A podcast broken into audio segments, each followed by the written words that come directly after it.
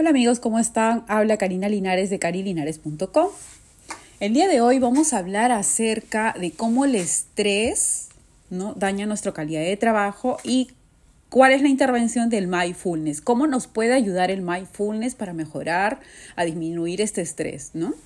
Cuando hablamos de estrés que daña nuestro trabajo, imagínate que te sientes estresado, cansado, eh, hay una especie de un colega acosador o acosadora que te hace sentir mal, no te pagan justamente o no te sientes que hay transparencia en el lugar de trabajo. Te puedes identificar con muchos factores de estos. O sea, ¿qué hacen esas condiciones en términos de calidad de tu trabajo? Bueno, antes que nada sabemos mucho sobre lo que sucede a nivel individual, ¿no? O sea, ese autoanálisis que tienes que realizar eh, de cómo nos sentimos, ¿no? Demasiado estrés, físicamente incómodos, no nos sentimos bien. De hecho, cambiar la forma en que vemos el mundo y procesamos la información con mindfulness. Entonces, ¿realmente reduce nuestra atención pensar en los problemas de nuestro entorno? En ese estrechamiento de la atención, lo que aprendemos es que el estrés impide o socava nuestra creatividad y nuestra productividad. Hay estudios que demuestran que cuando estamos realmente estresados no podemos recordar información con la misma eficacia o no podemos recuperar aquello a lo que has estado expuesto, ¿no? Muchas veces te despiertas y te olvidas las cosas o dónde lo dejaste, ¿no? Y más ahora pasa eso. Sabemos que el estrés obstaculiza nuestra capacidad de conectarnos con los demás, de participar en conversaciones abiertas y formar esas redes con las que son tan vitales para la innovación y la alta calidad del trabajo. Y finalmente, el estrés se manifiesta en un estilo social, donde parecemos nerviosos, agitados y distraídos.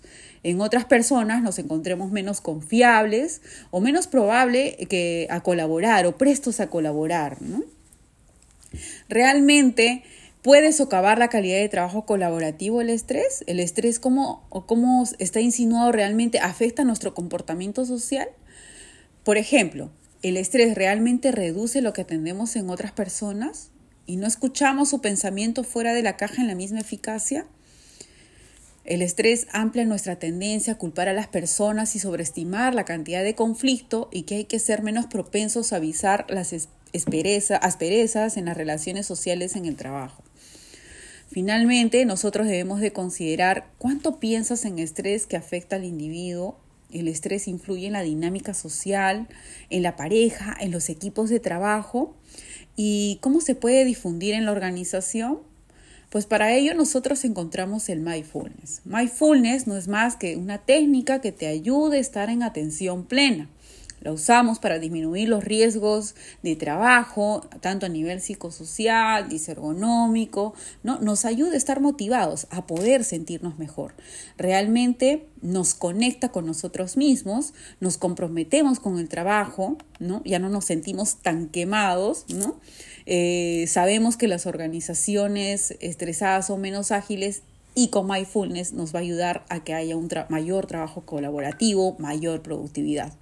No son capaces de pensar fuera de la capa, adaptarse a diferentes tipos de contextos y mercados cambiantes, pues ahora nosotros debemos buscar nuevas formas, como es Mindfulness, para que nuestro personal se sienta bien, se sienta cómodo trabajando, esté alegre, esté comprometido, no solamente con la organización, sino con el trabajo que realiza y con las cosas que quiere lograr.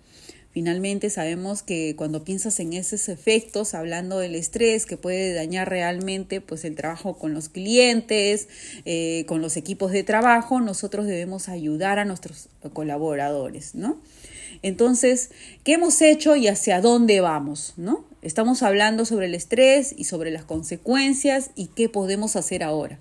Pues nosotros tenemos que implementar las técnicas de mindfulness no solamente para reducir los riesgos en la seguridad y salud de los colaboradores, sino para ayudarles a, a lograr mayor productividad, mayor compromiso, realmente que amplíen su red social, que se sientan cómodos, que se sientan bien trabajando.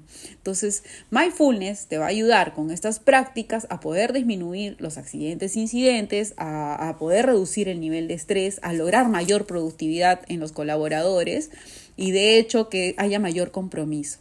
Así es que yo te invito un poco a reflexionar el día de hoy acerca de qué estás haciendo, ¿no? Eh, ¿Cómo te sientes en este momento? cuánto el estrés daña tu calidad de tu trabajo. Muchas gracias, Karina Linares de carilinares.com.